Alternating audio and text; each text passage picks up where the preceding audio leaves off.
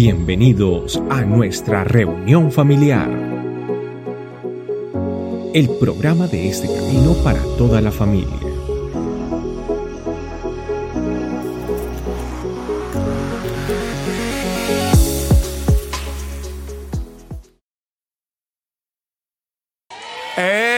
Claro, todas las caras tan lindas que tienen todos. Familia, a mí me emociona siempre lo que el Espíritu Santo hace, la manera en la que el Espíritu Santo se manifiesta, las cosas que el Espíritu Santo eh, eh, quiere hacer. Y yo le quiero decir algo con todo mi corazón. Yo, yo no quiero que usted vuelva a venir a disfrutar con su familia iglesia este camino aquí, de este tiempo donde alabamos a Dios, donde aprendemos de su palabra, sin venir con una expectativa de lo que Dios va a hacer en su vida. Porque Dios tiene siempre algo para hacer en la vida de cada uno de nosotros. ¿Quién dijo amén?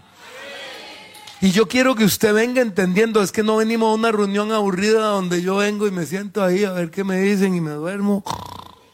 No, venimos a disfrutar lo que Dios nos tiene y venimos a percibir también del Espíritu Santo lo que Él tiene para cada uno de nosotros, ¿o no? Entonces yo les voy a pedir ahora que nos pongamos de pie, dejemos descansar la silla un momento y repitamos esa, esa, la esencia de lo que como cristianos usted y yo somos, esa declaración personal a la una, a las dos y a las tres. Soy miembro de la familia iglesia y seguidor de Cristo, fundamentado en su palabra, dinamizado por su espíritu, recibiendo el amor de Dios Papá y llevándolo al mundo. Quédese ahí, quédese ahí de pie. Mire familia, ¿Qué es este libro que tengo aquí en mis manos? Esta es la Biblia. ¿Quién es el autor de este libro? Este libro, la autoría de este libro es Dios, es el Espíritu Santo que inspiró a más de 40 hombres para que lo fueran escribiendo y lo tuviéramos hoy día. Yo le voy a explicar algo y se lo voy a explicar gráficamente. ¿Alguno de ustedes conoce a este caballero que está aquí? Ese es Nick Vijovic. Él es australiano, ese apellido salió de algún país europeo que su padre probablemente emigró hacia acá, pero este señor es australiano. Él, como usted lo puede ver, no tiene ninguno de los dos brazos y no tiene ninguna de las dos piernas. Pero yo le voy a decir una característica de Nick Vijovic. Este caballero que usted ve ahí es un cristiano comprometido con el Señor que anda por todo el mundo predicando cómo él llegó a entender que él no es un error de Dios, que Él es un diseño perfecto de Dios. Y yo me pregunto, nosotros que tenemos dos brazos y dos piernas, ¿podemos decir lo mismo? Porque eso es lo que este caballero anda diciendo. Ahora, si usted quisiera conocer más a Nick Vijovic, ¿qué tiene que hacer usted? Pues lo primero que usted tendría que hacer es conseguirse uno de sus libros. Él, anda por todo el mundo dando conferencias y también ha escrito varios libros. Ahí tiene uno de ellos, se llama Unstoppable, Nick Vijovic. Y en este libro, pues él, habla, él habla de, todo el, poder de la fe en acción y bueno, pues la obra de Dios en su vida. Pero, ¿por qué le estoy enseñando todo esto? Si usted quiere conocer a Nick Vijovic, usted lo primero que tiene que hacer es que leer sus libros. Y si usted quiere conocerlo más, ¿qué tiene que hacer? Pues buscarlo, empezar entonces a tener contacto con él, un mensaje, una llamada, ¿sí o no? ¿Qué pasa si usted solo lee un libro y se queda con solo esa información de Nick Vijovic? Esto es lo que le va a pasar. ¿Qué se hizo? Usted va a tener solo ahí qué? Una letra. Pero usted no llegó a conocer a la persona. Usted nada más leyó lo que la persona puso, pero usted lo conoce. ¿Usted sabe si le gusta el café frío o caliente o le gusta el, café negro o le gusta el café con leche? No, porque usted solo leyó el libro, pero no lo conoció a él. Familia, ahora sí, si me permite decirle, usted y yo tenemos que estudiar todos los días la Biblia. Pero si queremos conocer al autor, todos los días tenemos que entrar en comunión con el autor. Es la única manera de tener comunión con el autor y de conocerlo. Si usted solo se queda con el libro y nunca conoce al autor, le va a pasar eso. Se le va a desaparecer Dios, por decirlo de alguna manera, de la Biblia y le va a quedar solo la letra de la Biblia.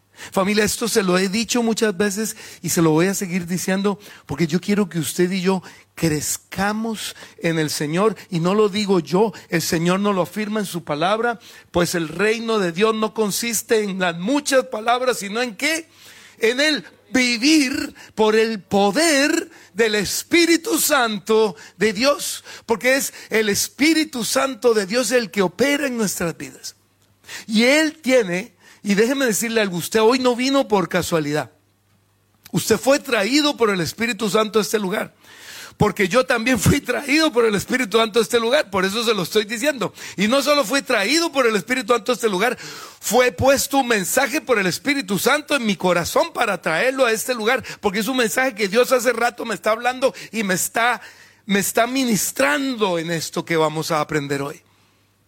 Y por eso yo lo quiero invitar, y por eso les pedí que se quedaran de pie, a que solo cantemos la primera parte de una canción que dice, no es por fuerza, no es por sabiduría humana, es por el poder de Dios. Y ahí donde está usted, yo quiero que usted empiece a hablar con el Espíritu Santo, le diga, Señor, yo entiendo que no es sabiduría humana, es tu poder. Y quiero aprender a vivir por tu poder, Espíritu Santo, todos los días de mi vida. No quiero vivir por mero conocimiento humano, Señor.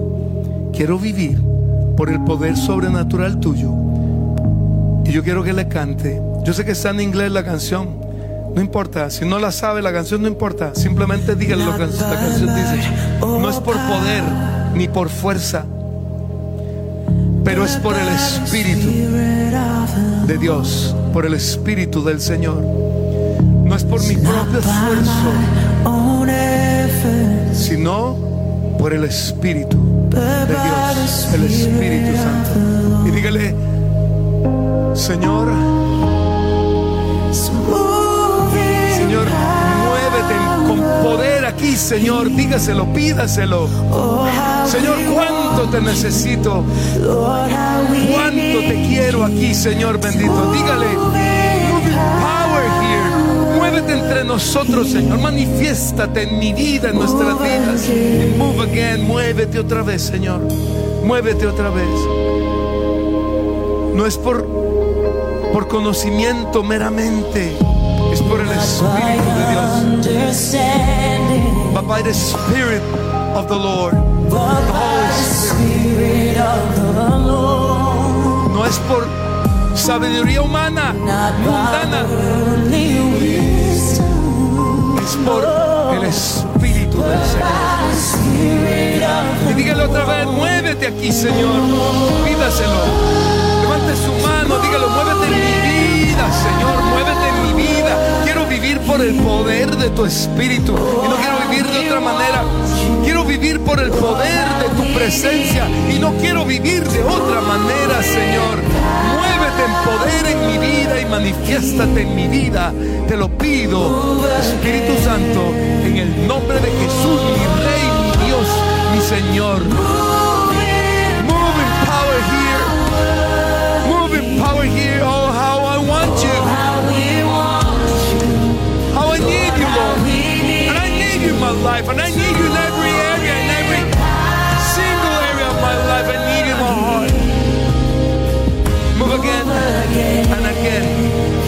And again and again and again. Gracias, Señor. Bendito. Y ahora, familia, dele gracias al Señor. Y yo te pido, Señor, que nos hables a través de tu palabra en el nombre de Jesús. Amén. Y los invito ahora sí a que nos pongamos de pie. De, de- perdón, que nos pongamos de silla, perdón. Yo me puedo equivocar también. Y un saludito para todos los que nos están acompañando ahí en Facebook y más tarde en YouTube. ¿Seré yo tóxico? Pregúnteselo usted a usted mismo. ¿Está, ¿Usted es tóxico? ¿Tóxica? ¿Seremos tóxicos? Frente a esa pregunta, la primera intención de mi corazón, le digo la verdad, es responder no. No, porque yo sí conozco gente tóxica o no. ¿Quién conoce gente tóxica? Todos conocemos gente tóxica. Yo no, yo no. Pero cuando usted y yo le echamos una miradita a la Biblia, empezamos a descubrir que en realidad todos estamos rotos. ¿Por qué?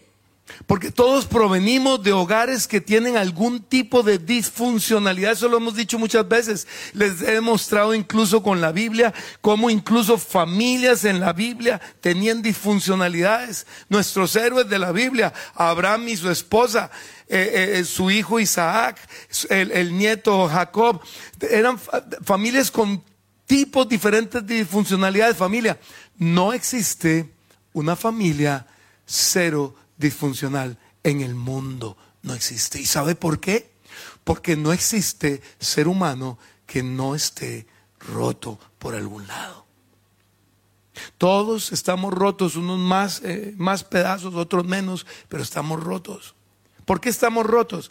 Porque fuimos criados por padres que nos hayan amado o no, porque hay de todo. Hay padres que amaron a sus hijos, hay padres que rechazaron a sus hijos, que los abandonaron, que no los amaron. No importa, pero no importa inclusive que nos hayan amado. Eran rotos también. Y y nosotros entonces también fuimos creciendo con reventaduras y luego empezamos a tomar decisiones equivocadas, decisiones malas y seguimos reventándonos y seguimos rompiéndonos. Por eso es que el mundo en el que usted y yo hoy vivimos está roto. Le leo aquí una lista cortica y se la pongo ahí para que usted, para que usted vaya viendo, mire ahí homicidios, abortos, odio, rencor, infidelidad, violencia doméstica, niños maltratados, violaciones, robos, mentiras, manipulaciones, hostilidad contra Dios, adoración de dioses falsos, homosexualismo, perversión sexual, ideología de género, injusticia, explotación, enfermedades, amor al dinero, dolor, soledad, tristeza, destrucción de la creación, maltrato animal, niños abandonados, etcétera, etcétera, etcétera. Y usted entonces se pregunta, pero espera un momentico, Tony, no, yo, yo, ok, yo entiendo eso, pero yo no estoy tan roto. Yo tengo esposa, yo tengo hijos, tengo trabajo, soy normal.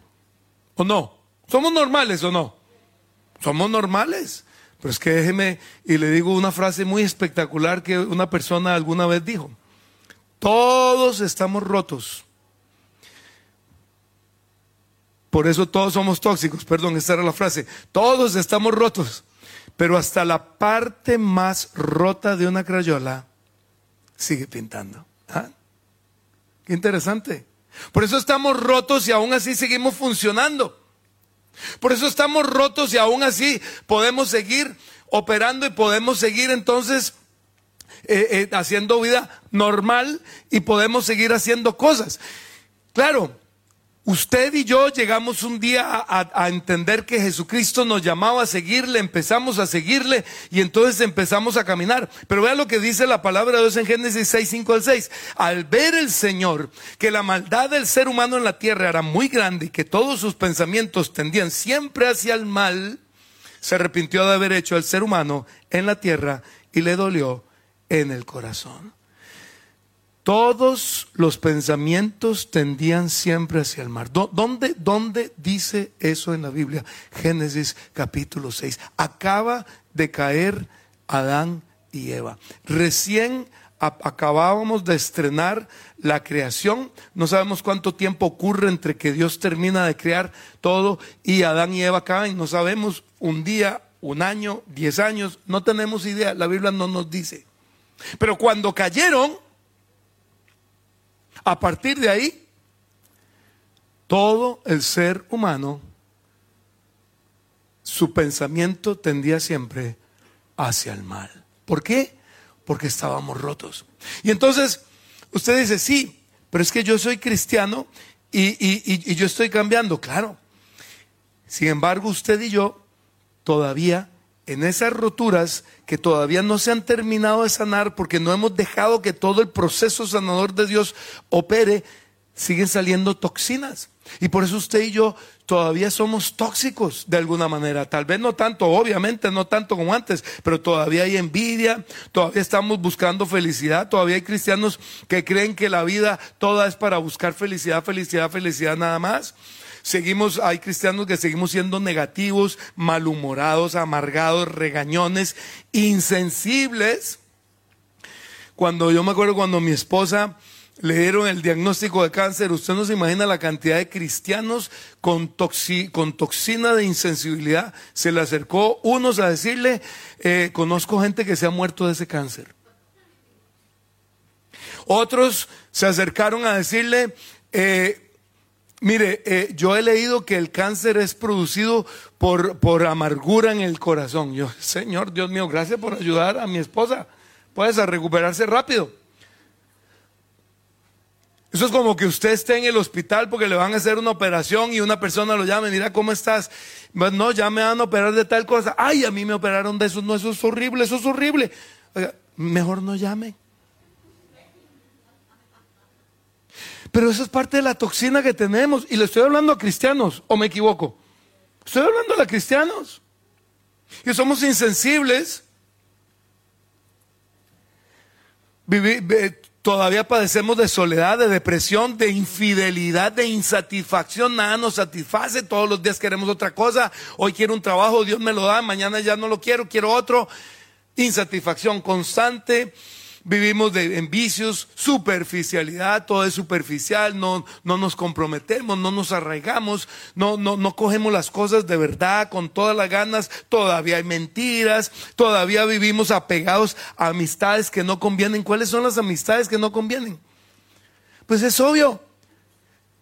Yo tengo que buscar amistades que sean menos tóxicas que yo. Porque si yo busco amistades que son más tóxicas que yo, ¿qué va a pasar conmigo?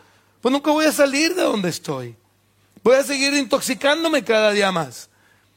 Pero no, hay gente que se apega más a una amistad y es más fiel a una amistad que al Señor. Y lo he visto con mis propios ojos. Y sigue. La lista es interminable. Aquí solo puse unas poquitas. Hipersensibilidad. O sea, mejor dicho, a esa gente que usted le dice, ah, ay, me resentí porque me dijiste A. Bueno, perdón, B. No, me resentí porque me dijiste B. Y usted termina hasta Z y todavía sigue resentido. Uno dice, pero entonces, ¿qué le digo? Todo lo resiente. Todo le duele. Una toxicidad tremenda. Reclamar derechos, ofendemos cuando hablamos, impuntualidad. Nos dicen a las 5 y llegamos a las 6 y no nos importa, jaja, no me importa el tiempo de nadie, a mí no me importa nadie, solo yo me importo y yo llego a la hora que quiero. ¿Cómo se llama eso? Toxina de impuntualidad. Esperamos lo peor de los demás, por eso somos hostiles con los demás, no enseñables, no enseñables. A mí me impresiona, eh, sobre todo, y cuento casos de mi esposa, porque esa es la que más le ha pasado, pero mi esposa varias veces le ha pasado que se reúne con una persona para conversar y, Emilia luego llega tan, tan triste y dice, mira, yo quería conversar, le llevé pasajes de la Biblia, le, llevé varias cosas que el Señor puso en mi corazón que tenía que hablar. Y la, esta persona lo único que me dijo es, sí, ya yo sé eso, sí, ya yo sé eso, sí, ya yo sé eso, ya yo sé eso, ya yo sé eso. Qué triste cuando usted y yo ya no aprendemos. Qué triste cuando usted y yo ya no vemos, ya, ya no tenemos un corazón enseñable. Cuando ya no estamos buscando más. Yo quiero aprender aún de la persona que recién hoy decidió seguir a Jesús. Yo quiero aprender aún de ese, porque ese va a tener algo que enseñarme a mí. Y le voy a decir con mucho cariño, nunca se crea un profesional en la vida cristiana. Nací en un hogar cristiano hace ya casi 60 hermosos y muy bien aprovechados añitos fui criado en un hogar cristiano. Me regalaron una Biblia cuando aprendí a leer. En el, en el primer grado de la escuela me regalaron una Biblia. En esa época no existían las espectaculares versiones que hay hoy día de español sencillo. ¿Sabe cuál era la Biblia de la época? Reina Valera 60. Eso fue en el año 70, por si acaso, no me haga más viejo. Pero, pero claro, era la Reina Valera 60 lo que había. No entendía ni papa. Pero empecé mis primeros pasitos. Hasta que, y ahorita les cuento un poco más de detalle, al tercer año le entregué mi vida al Señor. Al tercer año de secundaria. 46 años de vida cristiana. ¿Y quiere que le diga algo? Me falta tanto por recorrer. Me falta tanto por aprender. Y me falta tanto por cambiar. Nunca nos profesionalicemos. Perez, nos hacemos perezosos. Peor todavía, nos hacemos religiosos. ¿Sabe qué es el religioso? Un perezoso. Un perezoso que lo único que quiere, lo que le dije al principio, lo único que quiere es saberse la Biblia de memoria, pero no quiere tener comunión con el Dios autor de la Biblia que tanto disfruta leer. Pareciera disfrutar leer nos hacemos egocéntricos o somos no serviciales o mundanos porque todavía nos gustan mucho las cosas del mundo, todavía nos impresionamos por la gente que tiene dinero o todavía nos impresionamos por los influencers y les creemos todas las mentiras a los influencers que nos dicen por Instagram y por YouTube y que dicen que tal cosa se hace así, no sé cuánto y llevan una doble vida y todavía nosotros les creemos porque somos impresionables, porque todavía no tenemos esa toxina de la mundanalidad, prioridades las tenemos torcidas, somos inmaduros, etcétera, etcétera, etcétera. Vea qué interesante, que a pesar de que obviamente Dios empezó una obra en nosotros, usted y yo todavía tenemos toxinas en el corazón que necesitamos que Dios venga a sanar. Y efectivamente, Jesucristo ha venido a sanarlas. Mateo 9, 35 al 36. Jesús recorrió todas las ciudades y aldeas de esa región, enseñando en las sinagogas y anunciando la buena noticia acerca del reino, y sanaba toda clase de enfermedades y dolencias, porque vio a las multitudes, les tuvo compasión, porque estaban confundidas y desamparadas como ovejas sin pastor. Yo muchas veces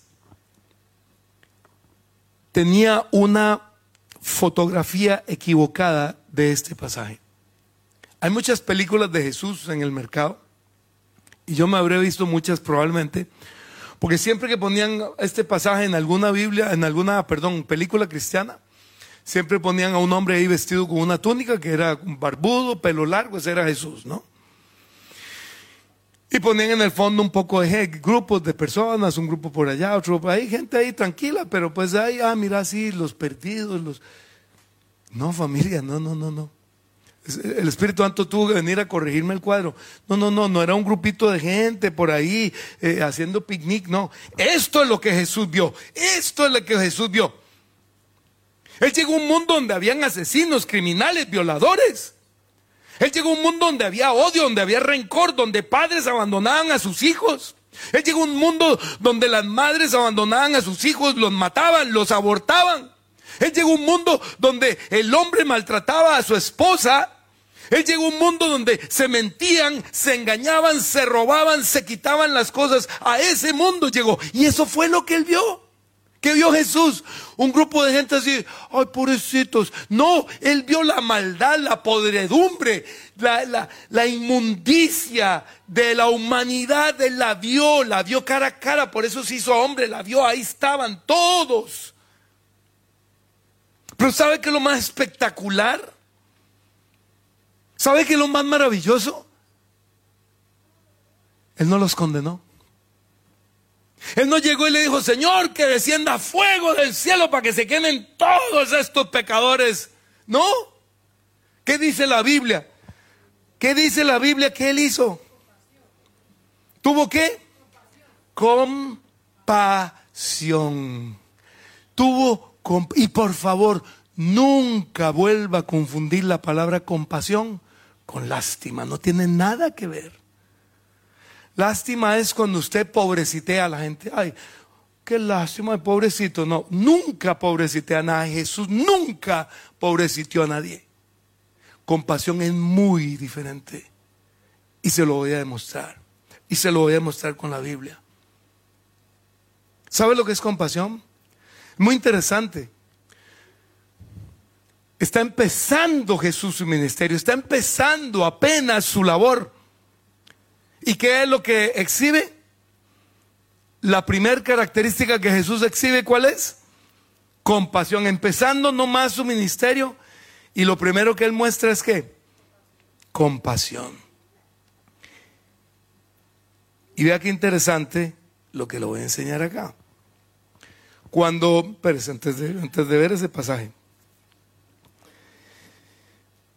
Cuando Dios llama a Moisés en la zarza ardiendo, Moisés le pregunta, ¿quién le digo a los judíos, a los hebreos, que eres tú? ¿Se acuerdan? Y Dios le dijo su nombre. Pero no solo le dijo su nombre, le dio una descripción de cinco características. Dios, hablando con Moisés, le dijo a Moisés lo siguiente, el Señor, el Dios de qué? ¿El Dios de qué? ¿El Dios de qué? Y es la primera característica que él pone. Luego dice, de misericordia, lento para enojarme, lleno de amor inagotable y fidelidad. ¿Cuál es la primera característica? ¿Y cuál es la primera característica que Jesucristo nos muestra nomás empezando su ministerio? Porque Él es Dios también. ¿Y qué es compasión? Ahora sí, aquí quiero que entendamos y metámonos un poquito con el bendito hebreo bíblico. Mire, primer atributo de Dios en el hebreo, compasión, rakum. Y vea qué interesante que esta palabra rechem suena muy similar. Esta palabra rechem, que suena parecido a rakum, significa vientre o seno materno o matriz. ¿Usted cree que eso es casualidad? No es casualidad. Compasión es eso, Rakum, Rakim. Compasión es lo que una madre siente por su bebé en el vientre. Madres, ¿alguno de ustedes sintió lástima por el bebé en su vientre? Entonces nunca sienta lástima por nadie. Compasión es lo que tienen sus madres. Amor de un bebé que viene desprotegido, que sabe la mamá que le tiene que dar todo. La mamá sabe que debe parirlo bien para que no tenga ningún daño al nacer, que debe darle de mamar, que debe bañarlo, que debe cambiarlo, que debe alimentarlo durante todos los primeros años de su vida porque ese bebé no va a poder ser independiente hasta que crezca. Ahora sí, lleve eso al plano de Dios. ¿Dios es qué? Compasivo. O sea, Dios es consciente que usted y yo qué?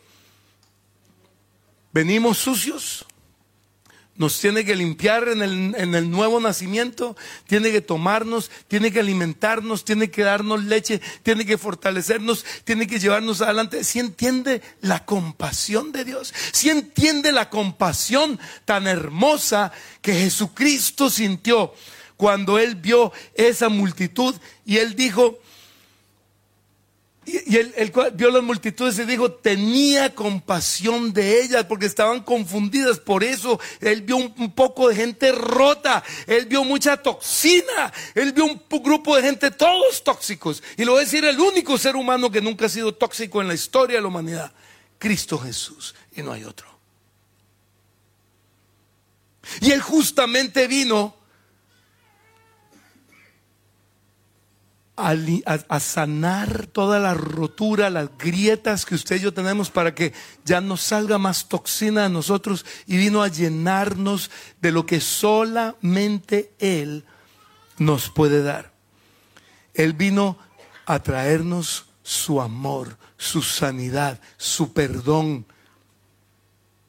para que todos esos ingredientes juntos, antitoxina, Jesús trajo la antitoxina. ¿Queda más claro así el concepto? Él trajo la antitoxina a nuestras vidas para arrancar de nosotros la toxina, para llevársela.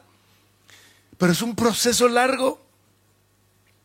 Es un proceso largo. Dura toda la vida. Desde que usted empieza a seguir a Cristo hasta que usted va a su presencia, todo ese proceso, también la Biblia le da un nombre. ¿Cómo se llama? conversión. Es la conversión que hablaban los apóstoles, convertidos. Es un proceso del Señor, va llevándonos y va llevándonos y ahí necesitamos la ayuda de quien hablamos al principio, del Espíritu Santo en nuestras vidas, porque es Él, el enviado justamente por Jesús para continuar el proceso de sanidad en su vida y en mi vida, liberándonos cada día más de las toxinas que usted y yo seguíamos teniendo y seguíamos arrastrando.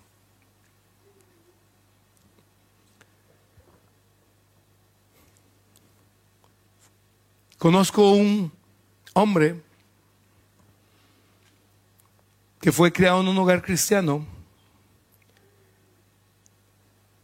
con amor de papá, con amor de mamá y con amor de sus hermanos. Pero como desgraciadamente estamos en un mundo roto lleno de gente rota, sus padres le compartieron alguna que otra toxina que todavía tenían. Y hicieron de este hombre, un niño, porque era un niño todavía, hicieron un niño muy inseguro. Tan inseguro que él vivía lleno de miedo. ¿Eso qué es? Toxina. Una timidez extrema. ¿Eso qué es? Tan tímido, tan tímido, tan tímido que si alguien le hacía, se acercaba y le hacía un favor, ¿sabe lo que hacía ese niño? No decía nada. Pasaba por grosero. No es que era grosero, es que estaba lleno de toxina. Este niño era tan tímido, tan nervioso y tan inseguro que cuando fue a primer grado de escuela necesitaba asomarse en el aula, donde están todos los pupitres, le llamamos en Costa Rica, sentados, los niños, la maestra allá al frente, una pizarra, ¿cierto? De aquellas de las que se usaban en nuestras épocas, los que conocieron pizarra verde con tiza blanca y no hagan, uh, que eso, todos ustedes lo vivieron, no me vengan a decir que estuvieron en escuela con pizarra electrónica.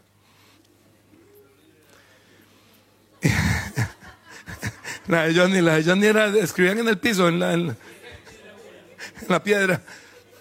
lo dijo él mismo. Ese niño necesitaba asomarse por la ventana del aula y asegurarse que la mamá estuviera ahí sentada para verla, porque si no entraba en pánico. Entraba en pánico. Esa era la inseguridad de ese niño. El niño fue creciendo lleno de inseguridad. Maduró un poquito, pues obviamente todas esas relaciones sociales de la escuela, primer grado, segundo grado, tercer grado, ¿cierto? Cuarto, quinto, sexto, pues lo hizo madurar. Pero cuando terminó el sexto grado, empezó una etapa muy difícil para él que lo volvió a llenar otra vez de muchísima inseguridad. ¿Qué empezaría? Pues la secundaria. Y la secundaria es muy diferente de la primaria. ¿Sí o no? ¿Por qué? Porque normalmente en la primaria, aunque hoy día a veces muchas cosas han cambiado, pero, pero normalmente en primaria eh, muchas veces es una sola maestra la que da todos los cursos, pero ya en secundaria son diferentes profesores. Está el profesor de matemáticas, está el profesor de biología, está el profesor de química, está el profesor de, de no sé cuánto, y ahí va un poco profesor de educación física, etc. Y ya todo, todo empieza a ser más complicado. De tal manera que este muchacho llegó ya a su primer, a su primer año de secundaria lleno, lleno, lleno de una inseguridad horrible, tremenda no hablaba con nadie, le tenía miedo a todo el mundo, era, empezó a desarrollar inclusive un problema emocional, tartamudez. ¿Sabe lo que es ser tartamudo, no? Que se le traba y uno no arranca, que, que, que se le traba y uno no puede hablar. Desarrolló ese problema. Y siguió en, ese, en, ese, en esa situación hasta que en tercer año, en tercer año ocurrió algo interesante. Ese muchacho fue por primera vez, nunca había querido ir a un campamento, sus papás toda la vida le decían, vaya a un campamento, mire, aquí hay un campamento, campamentos cristianos, obviamente, que se hacían en vacaciones. Aquí en todos los países hacen campamentos cristianos, bueno, hay campamentos de todo tipo, pero hay campamentos cristianos en vacaciones. Nunca quiso ir por su misma inseguridad. por fin ese año se animó, listo, voy, dijo el niño. Porque resulta que una hermana de él iba, entonces él se animó, bueno, por lo menos estoy con una hermana ahí, tengo para verla. Su, timidez, su, inseguridad fue tal que de los cinco días o siete días, no me acuerdo cuánto duraba ese campamento, ese niño solo se bañó los dos últimos días porque le daba vergüenza ir al baño. Daba vergüenza ir al baño y desnudarse delante de los demás. Eso da mucha vergüenza, ¿o no? Obviamente eran hombres con hombres y mujeres con mujeres, pero aún así, el niño era muy inseguro. Pero en ese campamento ocurrió algo muy interesante. En ese campamento, un hombre les compartió al grupo de la cabaña donde él estaba acerca de Cristo y su obra en la cruz del Calvario. Y ese hombre le entregó su vida a Cristo. Y Dios empezó a cambiarlo. Y Dios empezó un proceso de sanidad en este hombre y fue, fue algo, fue algo, al principio fue un cambio grandísimo. Ese tipo que le dije que al principio se sentaba al fondo, no quería hablar con nadie, no quería, le daba pena responder a los profesores y era tartamudo, ¿de acuerdo? Empezó a sentarse adelante para, para responder a todas las preguntas de los profesores, aunque no le preguntaran, y empezó inclusive a hablar con los del lado, con los del otro lado, a tal punto que hasta un día un profesor no le quedó más remedio que expulsarlo de la clase porque estaba hablando mucho. No es que estaba bien que se portara mal, pero tampoco, o sea, estaba mejor. Dios lo, lo estaba liberando. Jesús lo estaba sanando. Y ese hombre siguió desarrollándose, desarrollándose. Cuando entró a la universidad, ya no le dio tanto, tanto, ya no necesitaba asomarse por la, por la ventana del aula para ver si mamá estaba ahí, ya, ya, ya había madurado, ya había sobre todo, estaba creciendo por la obra de Jesucristo, por la sanidad de Jesucristo en su vida. Estaba creciendo, aprendiendo y más bien a los 18 años ocurrió algo interesante. Él empezó a comprometerse con el Señor, empezó a trabajarle al Señor, empezó a, en los mismos campamentos donde él recibió a Cristo, empezó a trabajar llevando a otros jóvenes a recibir a Cristo y, estudiar más la Biblia. Y fue desarrollándose y desarrollándose y desarrollándose la vida de este hombre, pero el proceso era largo, largo, largo. Y aunque ya había muchas toxinas que se habían salido de la vida de este hombre, todavía habían toxinas.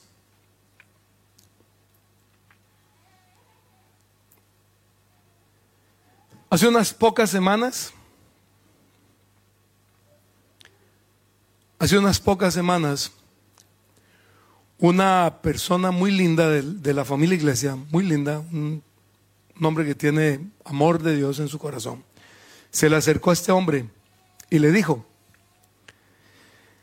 con mucho amor, le mostró tres toxinitas, tres toxinitas que todavía tenía. A este hombre, por un lado, le dio agradecimiento a Dios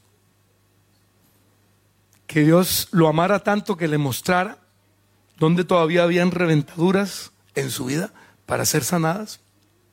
Por el otro lado le dio vergüenza de que todavía estuvieran saliendo toxinitas, pero por el otro lado entendió que este es un proceso que usted y yo nunca vamos a poder detener y que por el contrario tenemos que acelerar por el resto de nuestra vida.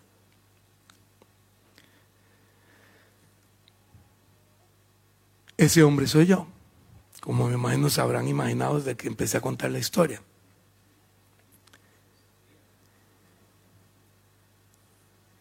Y yo quiero darle gracias a Dios, porque me hizo entender y me viene desde hace días hablando de este tema. Yo sabía que tenía que traerles este tema a todos ustedes, porque necesitamos familia soltar las toxinas que aún quedan en nosotros. Delante de Dios, que está en este lugar, y delante de todos ustedes que están en este lugar y que se ven tan lindos desde aquí. Y no me importa también delante de los de Facebook, algunos ni me conocerán, otros me conocerán. con el micrófono en la mano, yo le pido perdón por cualquier toxina que yo haya soltado en mi vida hacia usted todavía. Pero yo quiero decirle, yo quiero que todos nos desintoxiquemos cada día más. Yo quiero que sigamos adelante viendo la gloria de Dios. Yo quiero que nos conectemos a la vid verdadera que habla la palabra de Dios y que nos llenemos de la savia que la vid verdadera que es Jesucristo que, y, la savia que es el Espíritu Santo venga a nuestra vida. Y dice, los que permanecen en mí yo en ellos producirán que mucho fruto, porque que apartados, separados de mí, no pueden hacer nada. El que no permanece en mí es desechado como rama inútil y se seca. Pero todas esas ramas se juntan en un montón para quemarlas. Si ustedes permanecen en mí, en Cristo, si usted y yo permanecemos en Cristo y si las palabras de Cristo permanecen en nosotros, podemos pedir lo que queramos y nos será concedido. Cuando producimos mucho fruto, estoy cambiando la conjugación del verbo, demostramos que somos sus verdaderos discípulos. Eso le da mucha gloria a mi Padre. ¿Quién de ustedes quiere darle mucho fruto al Señor? ¿Quién quiere darle mucho fruto al Señor y darle la gloria a Dios por eso? Pero ¿sabe cuál es un fruto que está ahí? ¿Sabe cuál es un fruto que está ahí implícito? Él habla de mucho fruto. Hay uno que está implícito.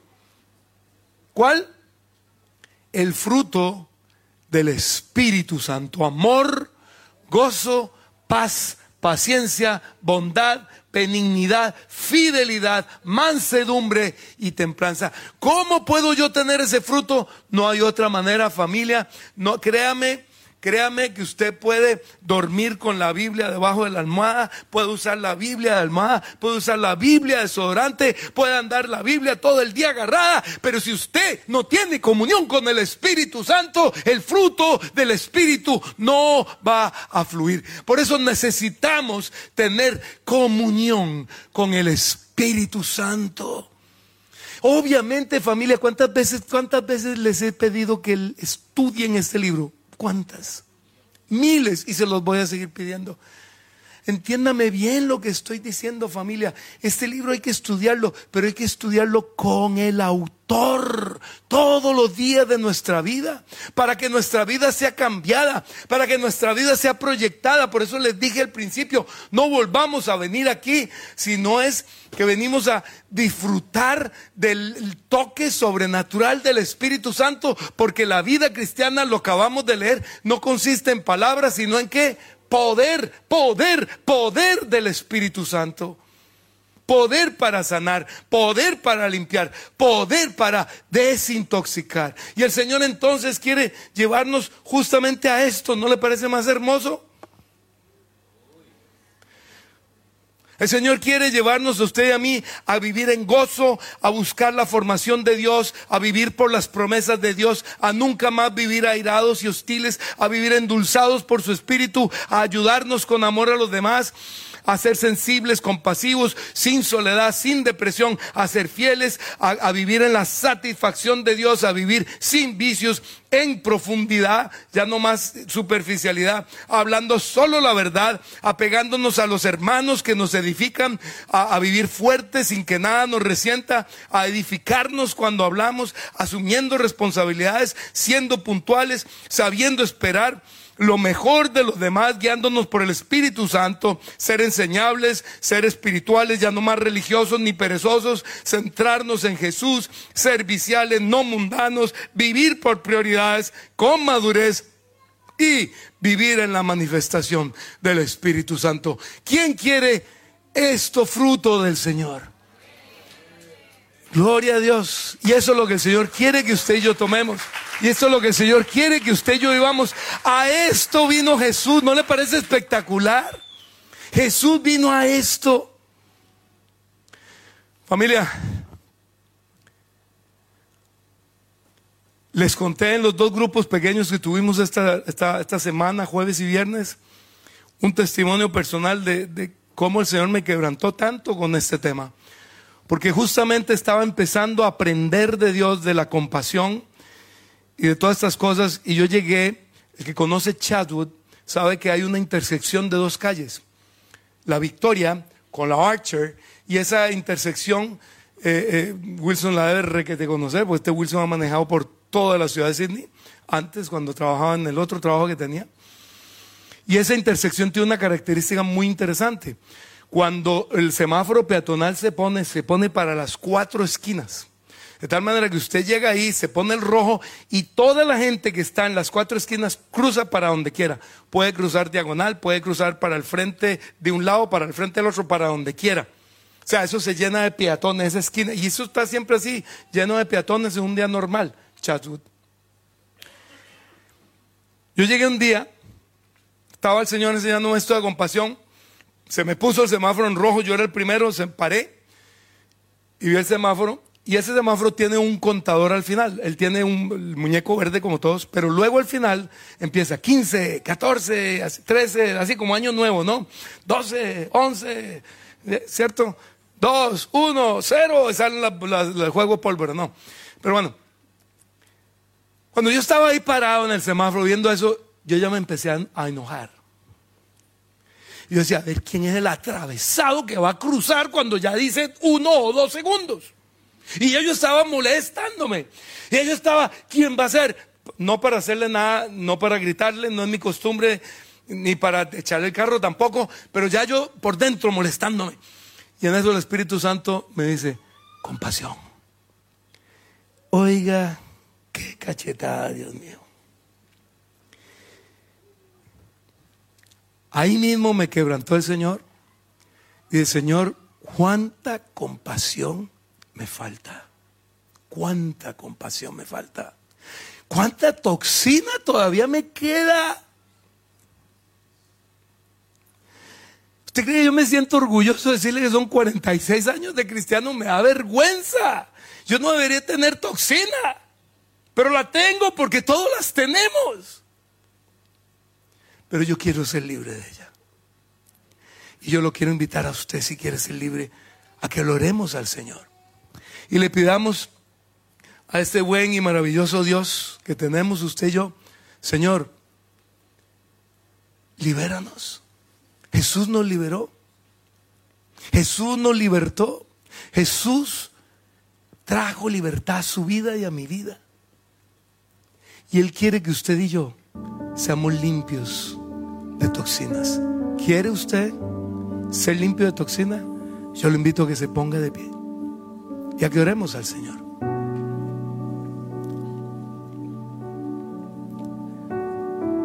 Jesús, quiero empezar dándote gracias por haber venido a la cruz a morir por un mundo roto, lleno de gente rota y tóxica, Señor. No puedo explicar ni entender el amor tuyo si yo un solo momento de estar con alguien que yo antes consideraba tóxico porque yo creía que yo no lo era, no me lo aguanto. No entiendo cómo nos aguantaste tanto, Jesús. Y no solo nos aguantaste, nos amaste. Y no solo nos amaste, moriste por nosotros en la cruz. Nunca, jamás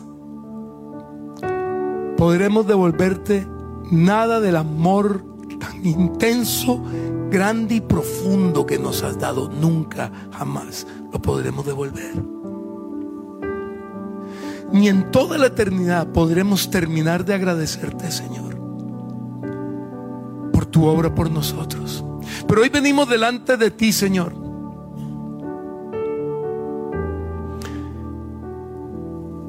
A decirte, Señor, aquí estoy. ¿Se acuerdan cuando Dios le preguntó a Adán, ¿dónde estás? Después de que había pecado, porque se escondió. Dios te está preguntando hoy, ¿dónde estás? Dile, aquí estoy, Señor. Y si usted nunca había tomado la decisión de seguir a Cristo, yo lo invito a que hoy diga, Señor, aquí estoy. Quiero seguirte, Jesús. Quiero que me, me sanes. Estoy roto, Señor. Tiro toxina por todo lado. cuando hablo, cuando actúo, cuando digo. Soy tóxico, Señor. Me intoxico yo mismo a veces, con mi misma toxina. Y por eso hoy, Señor, aquí estoy. Te digo, aquí estoy, Señor. Límpiame, sáname, renuévame, restableceme, regenérame. Hazme nuevo, Señor. Dígale eso a Jesús. Dile, quiero seguirte, Jesús. Y así como cogiste 12 hombres tóxicos, uno de los cuales no quiso ser sanado y se suicidó al final del ministerio de Jesús, 11 de ellos decidieron seguirte. Y fueron poco a poco limpiados de sus toxinas, Señor. Poco a poco el Espíritu Santo descendió de, sobre ellos con poder en el Pentecostés. Y cada día fueron más y más liberados de toxinas. Y hoy día nos dejaron un espectacular Nuevo Testamento inspirado por el Espíritu Santo para que aprendamos a ser libres de las toxinas que todavía nos quedan. Señor, queremos ser libres y solo tú nos puedes liberar. Por eso venimos delante de ti. Hoy queremos arrancarnos la ropa vieja, las malas mañas, las malas costumbres, las toxinas inmundas que nos quedan. Hoy nos las arrancamos delante de ti, Jesús, porque ya tú moriste por ellas en la cruz. Y te pedimos, Jesús, que nos sanes, que nos limpies, que nos llenes y que nos desintoxiques, Señor. Queremos vivir por tu espíritu en amor, en gozo, paz, paciencia, bondad, benignidad, fidelidad, mansedumbre, templanza y en compasión, Señor. Queremos aprender a ser compasivos como tú lo eres. Perdóname las veces que le tuve lástima a la gente porque creí que la, lástima era un atributo divino. Y hoy entiendo que no, Señor. Quiero tener compasión. La misma que tú tienes conmigo y con cada ser humano. A partir de hoy nunca más volveré a, a rechazar a nadie, Señor. Nunca jamás rechace a nadie. Así sea alguien que está tirado en la calle lleno de alcohol o lleno de droga. Cristo tiene compasión por ese o por esa y murió en la cruz también por esa persona. Señor, quiero aprender a tener la misma compasión para llevar tu mensaje al mundo. Pero quiero hacerlo, Señor, cada vez más limpio de toxinas. Desintoxícame, Señor. Por favor, te lo pido en el nombre de Jesús. Yo le voy a pedir un favor. Yo sé que ya estamos tarde. Pastor de tecnología ahorita me regaña. Júntense por familia. Si tienen familia biológica, júntense, oren unos por otros, porque ahí empezó mucho de la rotura. Júntense, hagan un círculo ahí. Si no tiene familia biológica, júntense con la persona que está al lado o con la persona que está detrás. Oren, perdónense. Por favor, no quiero a nadie solo. Que nadie esté solo, please. Oren unos por otros. La palabra de Dios dice, la oración eficaz del justo puede mucho y dice, orad unos por otros, oren unos por otros, oren, perdónense,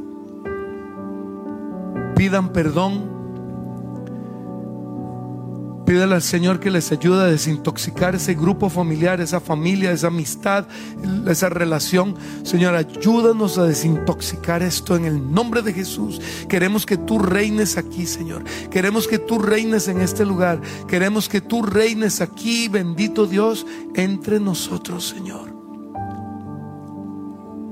Reina entre nosotros, bendito Dios. Y manifiéstate entre nosotros, Señor. Te lo pedimos en el nombre de Jesús. Llénanos de tu amor y del fruto de tu espíritu. Ya no queremos vivir nunca más, nunca más, por fuerza humana.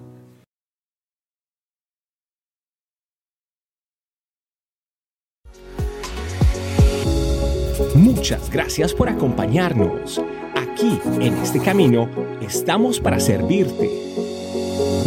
Suscríbete a nuestro canal y déjanos tu comentario. Recuerda, somos este camino, tu familia iglesia.